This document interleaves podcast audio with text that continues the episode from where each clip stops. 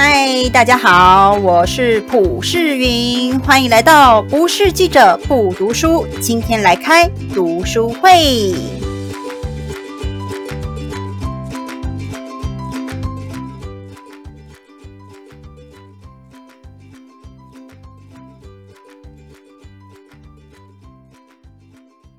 今天呢，终于是来到了我们的第一集。来到我们第一集，还没有追踪的朋友可以帮我追踪起来，和你分享的有趣好玩内容就通通不会错过啦。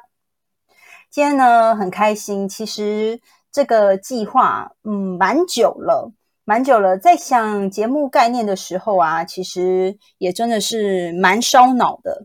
诶，现在想问大家，就是声音都还听得清楚吗？可以帮我传一个符号，让我大概知道一下。因为今天第一集，不晓得状况如何。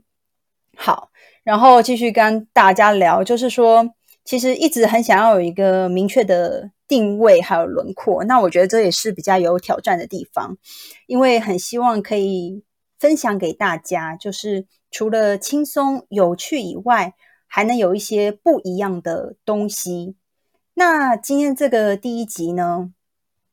第一集想要做的就是，在我人生的阶段，我觉得是很重要的一个部分，就是我去韩国留学这件事情。嗯，其实近年呢，去韩国留学在台湾算是蛮夯的。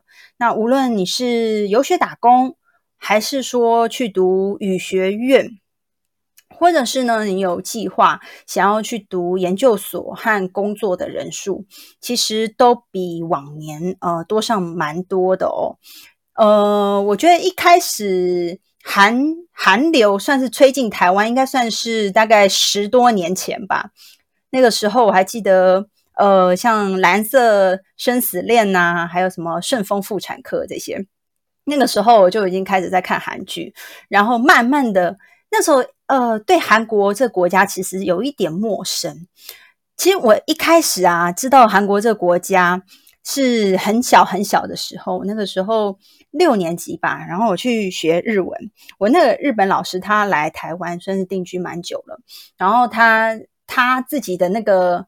上课的地方挂了一个，他是日本人哦，可是不晓得为什么他的墙上挂了一个韩国地图，然后他就说：“哦，我也会韩文，所以呢，在学日文之外，也可以教你韩文。”然后他就跟我说：“啊，韩国在哪一个位置？”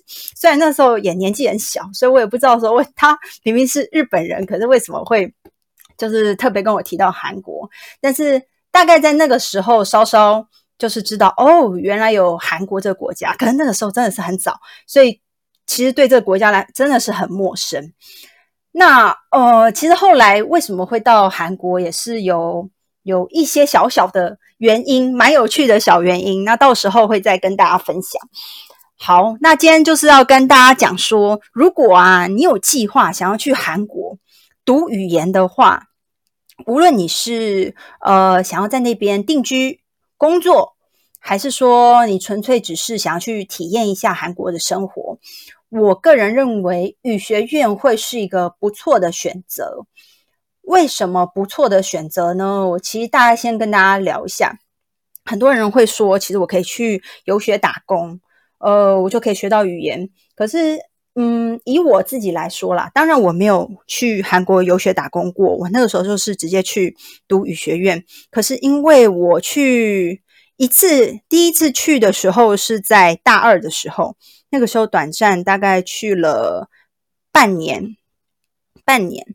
第二次去的时候是在大学毕业以后，大学毕业以后，然后我短暂工作再去韩国的。所以我觉得为什么会推荐大家？我觉得语学院算是一个，如果你想去韩国读书、工作或定居的话，我觉得语学院是很好的开始，因为你可以在这当中，你很快速的。学习到这门语言，你可以很快速、有效率的去掌握。再就是因为，比如说像老师也是韩国人，有一些文化课程或者是有些学校它会有让韩国的学生可以有点像学伴的概念，就是可以呃带着你去读韩文，参加一些文化体验。所以我觉得这在对于你想要了解韩国文化或是认识韩国人来说，语学院真的是一个不错的选择。好，那现在再跟大家继续聊下去，就是说。在韩国读语言学校，其实我那时候读过两所嘛。一所大二的时候，那时候读的是延世大学。那毕业以后再去韩国读的是汉阳大。为什么我会当时会选择？哎，应该怎么讲呢？好，我先先跟大家聊到另外一块好了，就是说语学院，我觉得还很推荐你去读的原因是什么？像我那时候在大二读了半年。然后回到台湾再继续读大学，那个时候只是在韩国待了半年哦。可是我觉得学的速率，因为我那时候去韩国之前有在补习班学过，就是有一些补习班，还有一些就是不同的教室学习过。可是就是嗯，觉得学的很慢，学的很慢。然后那时候去了半年回来，那时候还是 Topi 的旧制，Topi 就是韩文检定嘛。只是去半年回来以后，就直接就考过二级，而且我还记得我在考的当时是觉得还还蛮简单的，就是我在答题的时候，我是觉得很顺畅的，所以我才会推荐说，假如你真的很想要快速有系统的学好韩语的话，我觉得语学院是一个很好的选择，也是一块入门砖吧。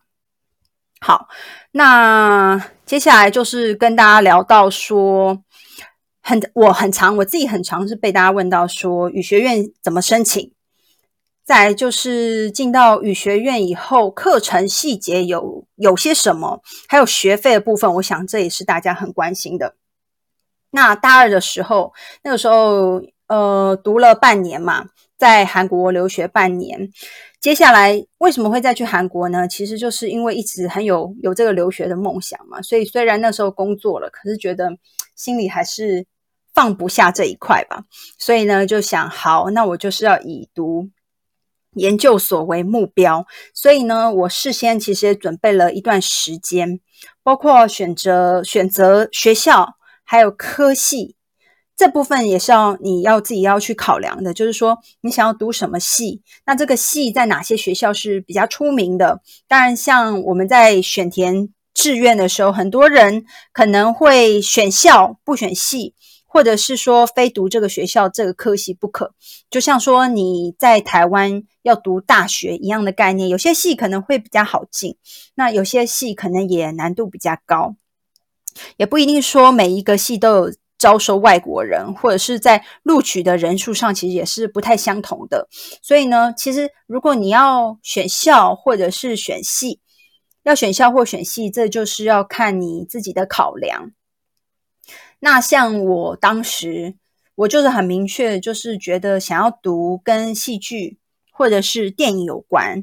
所以呢，那以在首尔来说，戏剧和电影比较出名的学校，就包括中央。东国和汉阳大，我当时呢就是以汉阳大为目标，所以很自然的我在选读语学院的时候就会选择读汉阳大。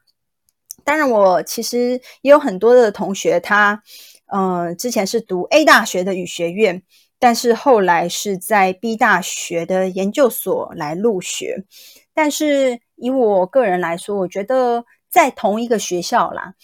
就是不管你为了接下来升学，你要来询问相关的申请啊，或者是课程、环境各方面都是会比较熟悉，也会比较方便的。所以我当时就选择在汉阳大的语学院来学韩语。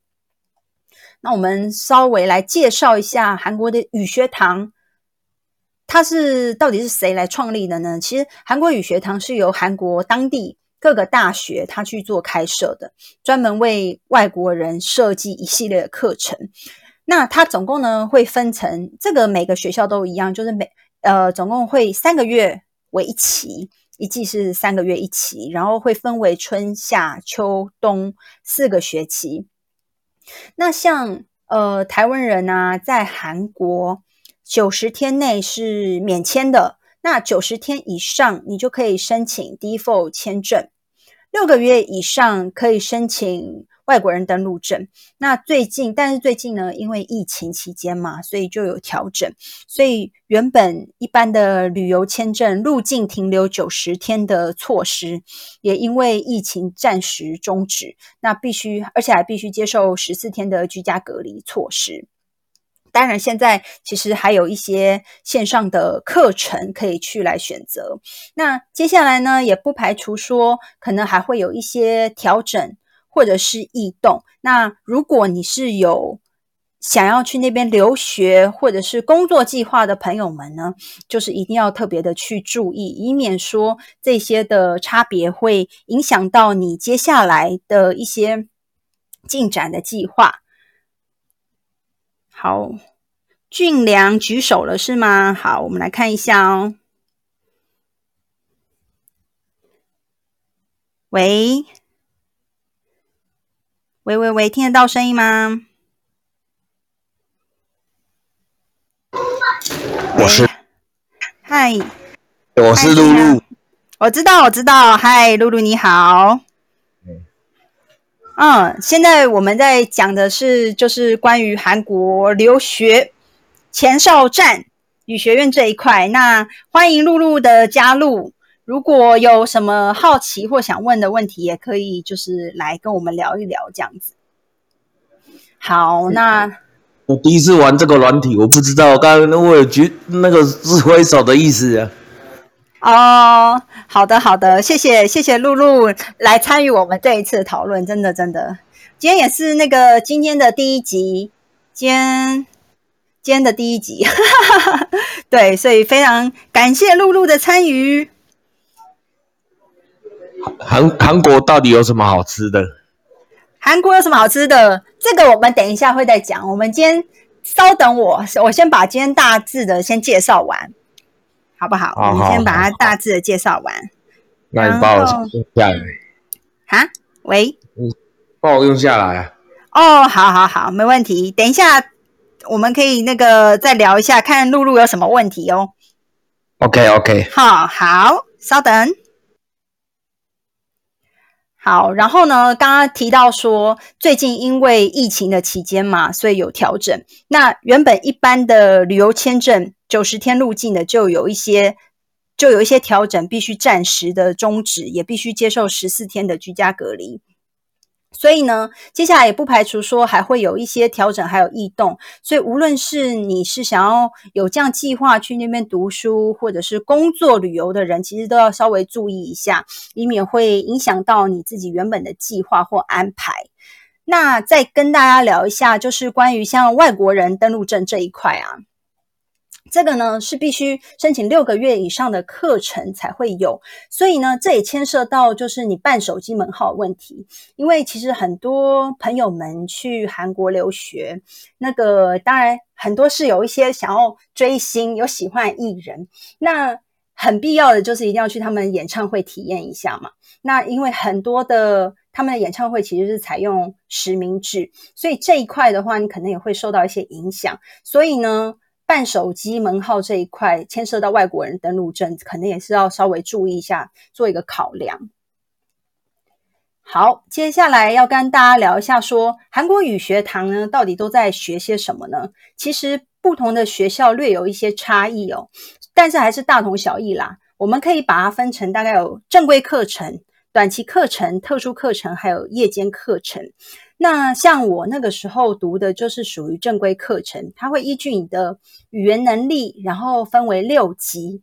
那我们呃大致上来看，我们可以把它看作说一二级算是初级，三四级是中级，五六级是高级。大家一定会很好奇说，诶，那到底哪一级读到什么样的程度，我大概可以掌握怎样的语言能力呢？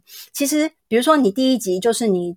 最初入门的时候，像我那个时候去，他一开始他会就是会告诉大家，他会有个分班考试，因为有些人可能你自己在你自己国家已经稍稍有学过了，或者是你以前可能已经在别的学校读过了，我不想从从头开始，你觉得可能希望能够省一些时间，省一些费用，那你就可以参加这个呃分级的考试。那如果你是呃完全零基础的人的话，你就可以不用参加这考试，直接进来，我们就从一级开始。那一级的话，就是大家知道的，我们先从韩文字母开始，还有一些基本日常的对话。到了二三级，当然随随着你的级数增加，你的难度也会增加。一般，如果你到呃大学，你想要入学他们当地的大学来说，如果是首尔以外的城市的话，你至少大概要有四级，至少大概要有四级的程度。那如果你是要呃在首尔当地的话，就会变成大概要有五级，五级的程度。然后呃，像我那个时候，因为我要考，我希望要在那边读研究所嘛。所以我那个时候是有读到五级，读到五级以后，研究所他自己本身也会要求你缴交一些书面资料，然后还有面试，再来就是还要通过他们语言考试。所以呢，假如你是有在那边就读的计划的话，那么你一定要就是掌握说我在那边大概是一定要有。我自己觉得啦，比较保险。你希望你进入这个学校以后是能够很好的学习到呃所有的内容的话，我觉得你最少是要读到五级的。但是当然，你学校的不同科系的不同，学校的不同科系的不同，然后它要求的程度也不同。但是基本上你要有四级或五级才是有机会可以申请得上的。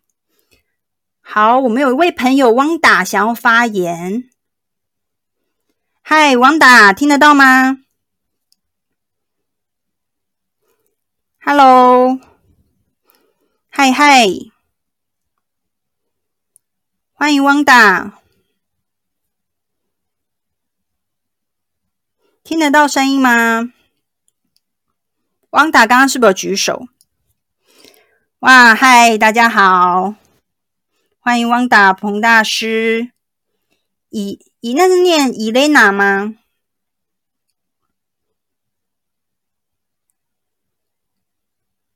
现在有些朋友们想要一起来聊一下，我有按那个邀请成为讲者，大家有想要上来聊一聊的朋友们都可以上来聊哦。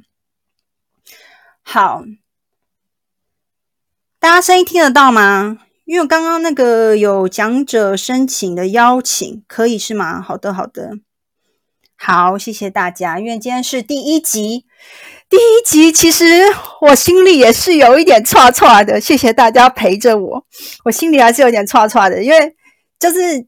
因为也我就是把内容写好了嘛，你就会觉得是自己的心血，然后想跟大家好好分享。然后，但是我今天因为算是之前试用过，但是正式这样子开录，今天是第一次，所以我很怕说会不会我讲的时候都没有声音，然后 都没有声音，会不会大家其实都听不到？然后我可能就一直自己在那边叽里呱啦讲。谢谢大家，谢谢大家。诶，汪达，你是想要上来吗？我刚刚有按邀请成为讲者，诶。可是好像一直没有成功。好，那刚刚继续跟大家讲说，如果你是希望能够入学的话，外县市首尔以外，你大概是最少要有四级。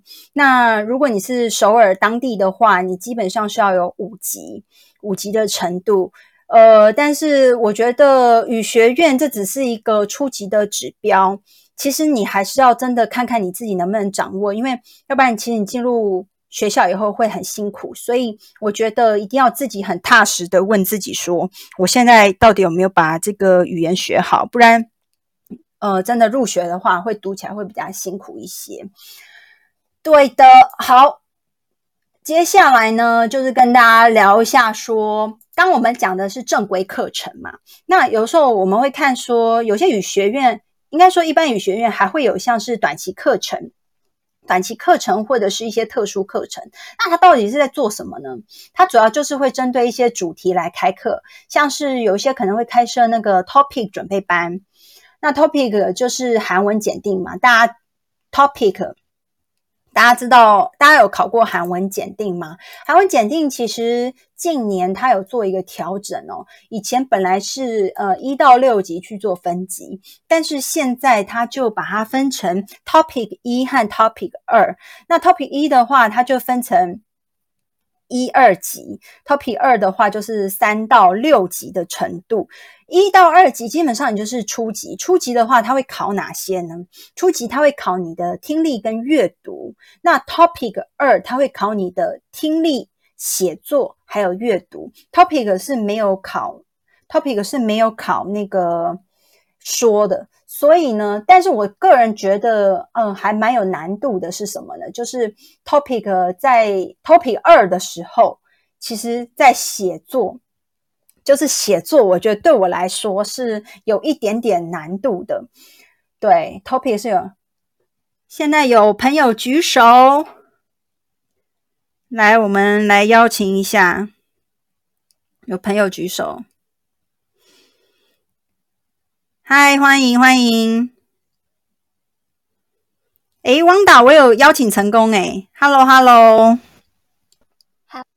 嗨，欢迎欢迎你来参与，谢谢你们来参与我的第一集。我觉得饭很多都是新手吧，因为我也是第一次进来听这样子的主持。哦，真的吗？所以你今天听第第一集就献给我了，真的。谢谢你，谢谢你，谢谢你的邀请。那我要下去吗？嗯，不用啊，不用，不用，你可以在线上，没问题，可以一起陪伴大家。好，哎，刚刚刚刚面面是不是有挥手？有邀请你，有收到了吗？好，我继续跟大家介绍下去。就是我觉得考韩文检定 topic 跟其他不太一样，就是说他没有考说，所以嗯，相对来说你在准备的时候。我觉得可能比较适合像我们东方人吧，或者是我自己。我自己因为比较擅长背背东西，所以我会觉得 topic 准备起来相对可能其他语言会比较轻松。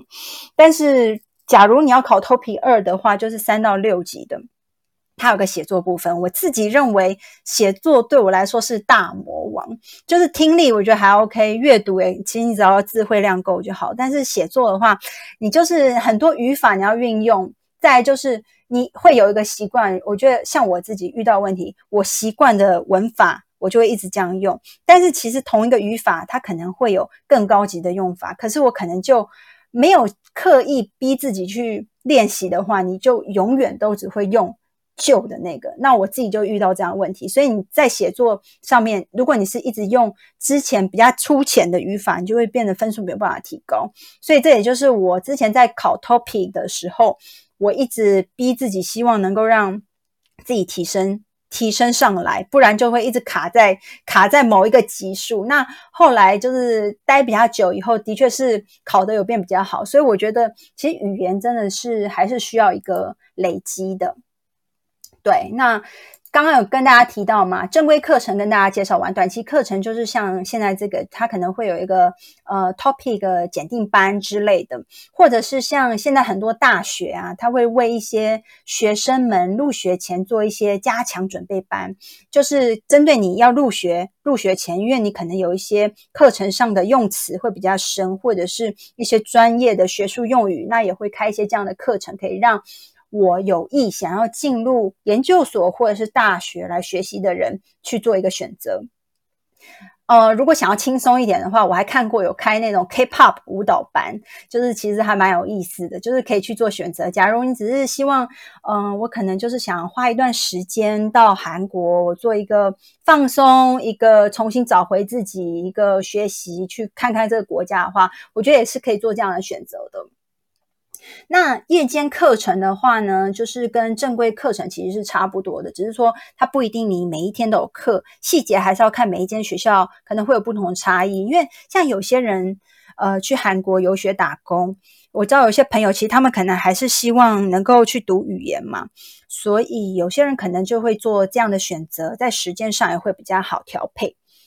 那接下来就是要讲到一个大家都很好奇的学费部分啦。其实学费部分，我觉得这个真的是像我以前自己在爬文的时候，我就第一个我就先去爬学费，因为就很想赶快知道到底要要准备多少钱，我才能去韩国。所以呢，我整体来说，我觉得语学院的学费是有增加的趋势。但是我发现，就是近期韩国的汇率好像就是，就我拿我我那时候去的时候，我是二零一三年去的，我去那边将近六年嘛。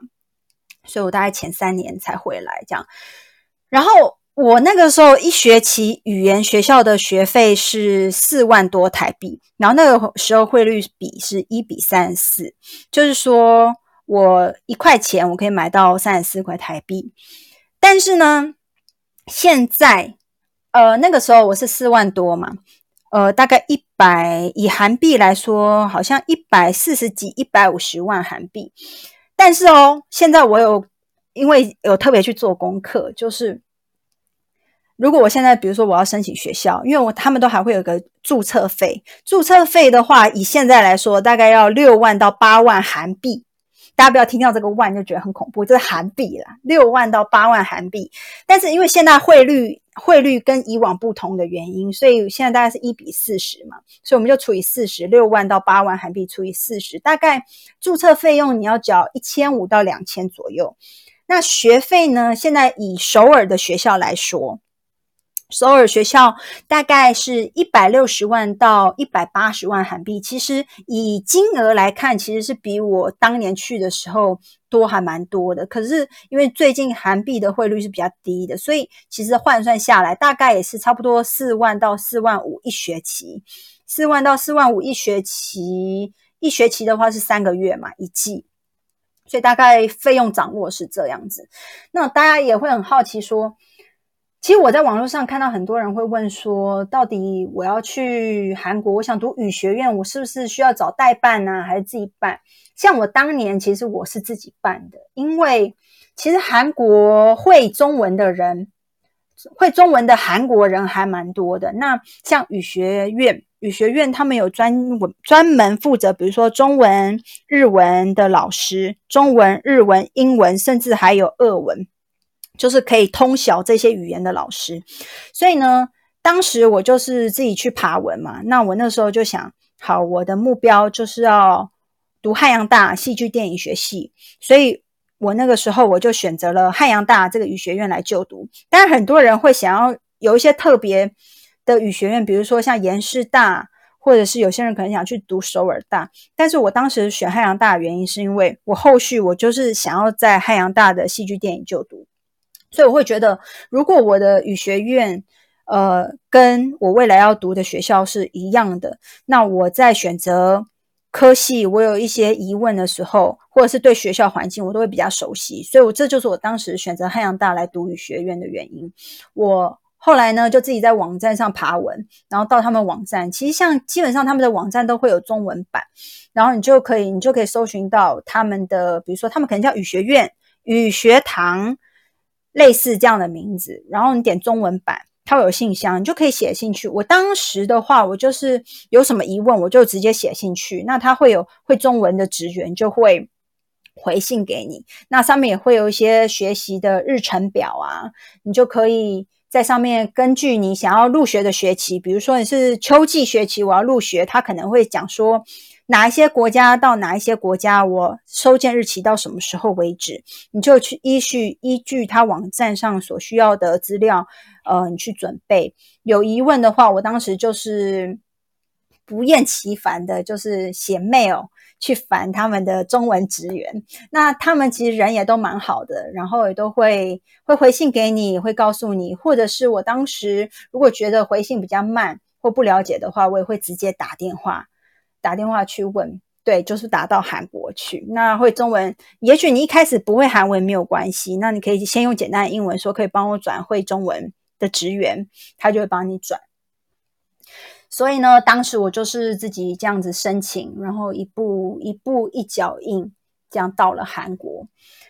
那大家应该会很好奇的一个问题就是住宿，好。住宿的话呢，其实我刚到韩国的时候，我也有点很担心。我想说，天哪，我要住哪里？因为我那个时候一开始要抽宿舍，然后没有抽到。没有抽到，那我就想，嗯，该怎么办呢？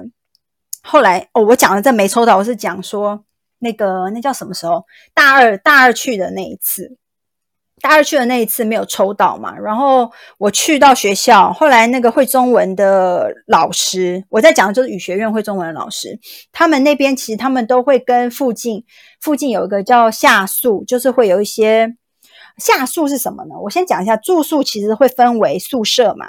下宿下就是嗯下上下的那个下下宿考试院宿舍这不用解释。下宿就是呃，比如说一个大家庭，大家想象一下啊，在韩剧里有看过那种红色的砖瓦房子，那它一大栋里面呢，可能有一二层楼，它会隔成好几间。啊，像我那个时候大二的时候去，我就是住在某一栋，那时候我是去读。呃，大二的时候我是去读延世的语学院，然后我还记得那栋我去住的下宿，它的泡菜味非常重。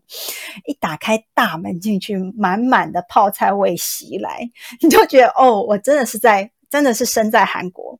然后好，那时候我就记得我住在二楼，然后同一层的话，大概还有四五个四五个房间。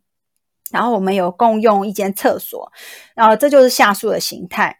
那下宿的话呢，通常它里面我们叫阿朱玛，阿朱玛就是大婶嘛，我们都会叫阿朱玛。阿朱玛的话，他大概有时候会供你早餐跟午餐，他就会在他厨房那边可能弄好像那个腌鹌鹑蛋啊、泡菜呀、豆芽还有白饭，那你就可以自己去取用来吃。对，下宿大概是这样，会有公餐，然后厕所的话就是共用。那宿舍的话，跟大家介绍一下，大概一个月啦。如果以在首尔来说，当然这不是每个学校都一样，普遍啦，普遍可能双人宿舍的价钱大概在五十万韩元一个月，折合台币大概一万两千上下。当然，每个学校不同，然后根据你在的地理位置也不同，价格还是要以学校为准。但是基本上你就抓一个大概，大概是在这个范围。好，宿舍下宿，下宿我觉得还蛮有趣的。其实下宿，你说住的学生是不是都是外国人，也不一定，因为很多韩国学生也会住在那边，所以。对你也是会认识一些韩国的学生啦，然后那时候有一二层楼，我是觉得还蛮有意思的。然后你在那边你可以吃到一些很韩国、很道地的菜。但是我那时候就会觉得，比如说到了呃中午的时间，我一定要去特别回去，就可能下课以后特别一定要回去吃一下，不然我会觉得很浪费钱，觉得缴的房租里面那个钱好像没有吃到，所以我一定会把阿朱玛走的饭就是一定要吃一下。好，那再来，我觉得还有很有趣的一个就是考试院。大家听到这个考试院呐，可能会想说，考试院是不是跟什么考试有关？其实考试院跟这个这个没有关系。考试院呢，它就是其实它是大家应该有看过韩剧里面那种很小、很小、很窄的那种房子。那里面呢，依据房型不同、大小不同，可能有对外窗，或是完全没有对外窗，或者是有厕所没厕所都不一定。那我当时呢，我也住过考试院。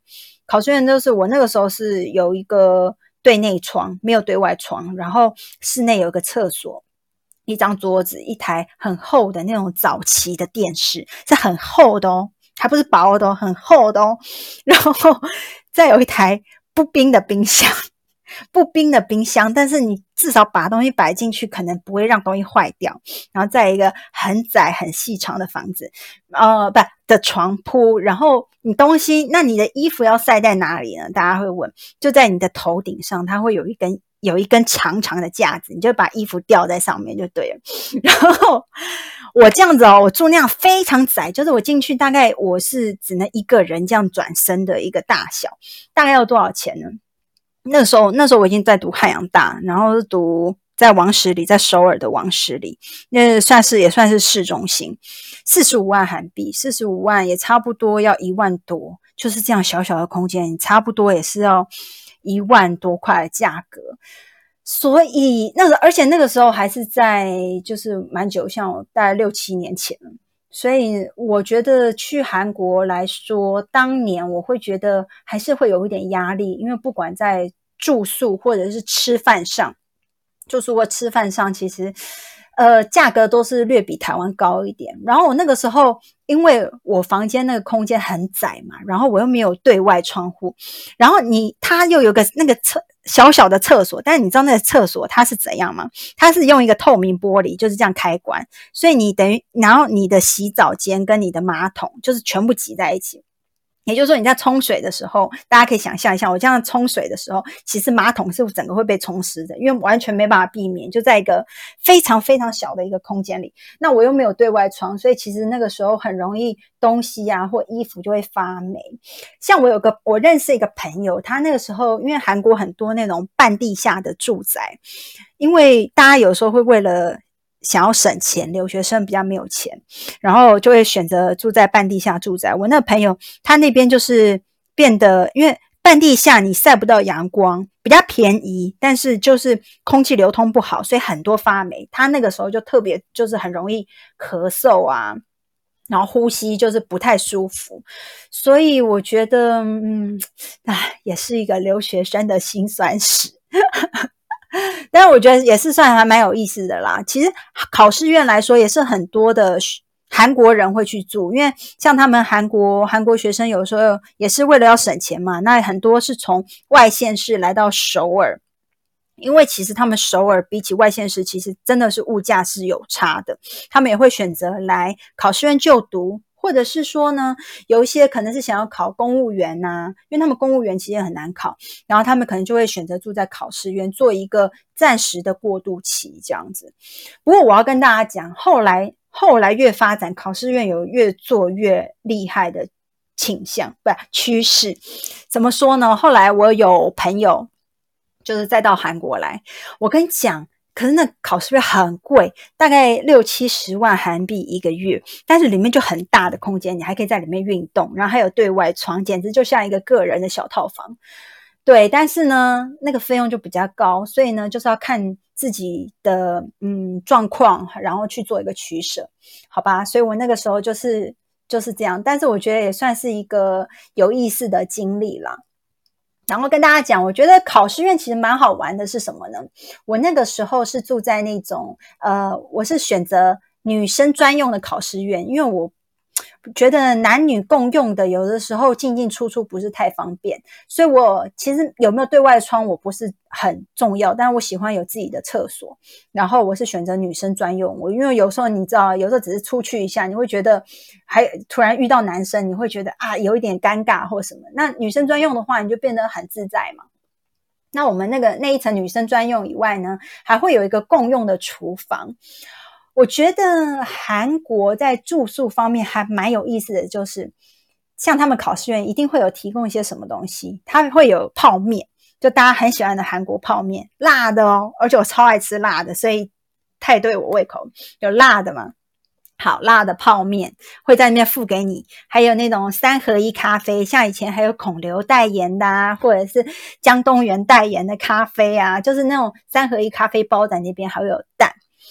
那我那个时候呢，我为了省钱哦，对，还会有泡菜，泡菜也是一定会有。为了省钱，我会我会怎么做呢？怎么来吃呢？它有副白饭嘛？好，这几样东西都有，所以我那时候会自己做那个泡菜蛋炒饭。然后它因为它有会有什么酱油啊盐，所以我就用它厨房里面仅有的东西，我把它用到一个极致就对了。所以我就会做。简单的泡菜蛋炒饭，但是我觉得很好笑，就是我做出来超难吃，就是那个蛋啊，那个饭，还有那个酱油，味道完全是，就是有几样东西，它的味道完全就是几样，一点都没有融合的感觉。但是当时就是图一个温饱，然后我还有个省钱小秘方，我觉得非常非常好吃。那可能也是我还蛮好养的。我那时候还会怎么样吃呢？我会去那个他们的大卖场，我会去买培根。它那个培根，它是那个一大片，以后拆开里面会有一小片、一小一片、一小片嘛。那它不是有微波炉吗？还有白饭，我就会把白饭上面铺上那个培根，然后拿去微波，然后它那个培根的汁不是就会慢慢的流出来，然后粘在饭上嘛，然后我就会这样吃，然后大概这样吃一餐，再配个泡菜，就是我的省钱省钱小秘方这样子。虽然听起来好像好像觉得啊怎么会这样吃，好像很寒酸，但是其实我个人是觉得还蛮美味的。对，所以呢。啊，虽然现在想起来好像吃起来好像觉得很很辛苦，可是会觉得现在是一个嗯有趣的回忆。如果啊，大家是在韩国想要在外面吃饭的话，其实你大概要抓多少钱？我在外面餐厅基本上就算是一般，他们有叫一个什么一般那种小餐厅，其实很多韩韩食小餐厅，可是你大概也要抓一餐要两百块起跳是基本。那如果你想要再便宜一点，你可以选择在学校的食堂吃。我个人是蛮爱在学校食堂的，因为我觉得便宜又好吃。那价格的话，当然就会比较便宜。咖啡，咖啡这个这个一定要聊一下了。咖啡在韩国是一件非常非常非常普通的事情，就是说你可能走两步啊，就一家咖啡厅。而且它不只是星巴克，就很多韩国自己的自有品牌啊，像你看韩剧也很多的置入嘛，各种品牌都有。而且啊，其实，在韩国你喝咖啡，在台湾你会觉得星巴克贵吗？可其实，在韩国星巴克反而不是最贵的，在韩国咖啡厅很多他们自有咖啡厅其实更贵。那咖啡基本上一杯起跳是六千韩币开始起跳，大概折合台币以现在汇率来说，大概一百五十元一杯。当然，如果你是想要喝美式的话，可能会稍微便宜一点。对，所以我那个时候呢，但是虽然在韩国当地，星巴克反而是相对来说比较便宜的，可是我比较少会去喝星巴克，因为你会觉得我在韩国就是要喝遍韩国他们的咖啡厅，才会觉得很很满足嘛。就来到不同国家，我就是要体验不同国家的东西。再来，我觉得韩国咖啡厅很棒的，就是它。选择很多，然后呃吃的也很好吃嘛。当然比较有些人可能会觉得偏甜，但是我自己是蛮爱的，蛮爱的。然后选择多，然后很漂亮，尤其像江南那边。江南就是那种，就是韩剧里演很多富人区的那边，然后他们那边咖啡厅很多都是那种大片的落地窗，然后到了夏天，他会把大门整个打开，你就觉得哇，我是在漫步在西方国家嘛那种感觉。然后就是他们很有自己的特色，所以在韩国那时候我就会尽量去各个韩国咖啡厅去喝喝看、体验看看这样。那他们呢，很特别的是，他们还有二十四小时的咖啡厅哦。所以，像有的时候，如果我比较晚，有时候嘴馋想喝咖啡，我那个时候可能也会去二十四小时咖啡厅，然后你就会看到韩国有一些学生，他们可能就在那边继续在读书啊，或者是在讨论报告，你就觉得哇，这个韩国人也太拼了吧！反正就还蛮有意思的啦，就可以观察不同国家、不同文化。那就是我有的时候，我为了省钱，我也会。因为你知道，一餐一杯咖啡的钱大概就抵一餐，所以有时候为了精神粮食，会选择喝咖啡不吃饭。当然这样不健康，但是就是觉得一个喝个喝个感觉这样子，所以大概是这样。大家有什么想要问的吗？诶，我看到小印有举手，是不是？那我们邀请一下，有朋友想要问什么问题吗？那就是跟大家稍微介绍一下语学院。语学院到底在学些什么呢？还有在韩国的生活，有没有朋友们想要问些什么呢？可以一起来聊聊哦。如果没有的话，那我们今天就差不多到这边啦。今天很谢谢大家的陪伴，第一集的。韩国语学堂，谢谢大家一起的参与。下一集也会再为大家介绍更多，谢谢大家。还没有呃追踪的朋友，也可以帮我追踪一下哦。那我们下次见喽。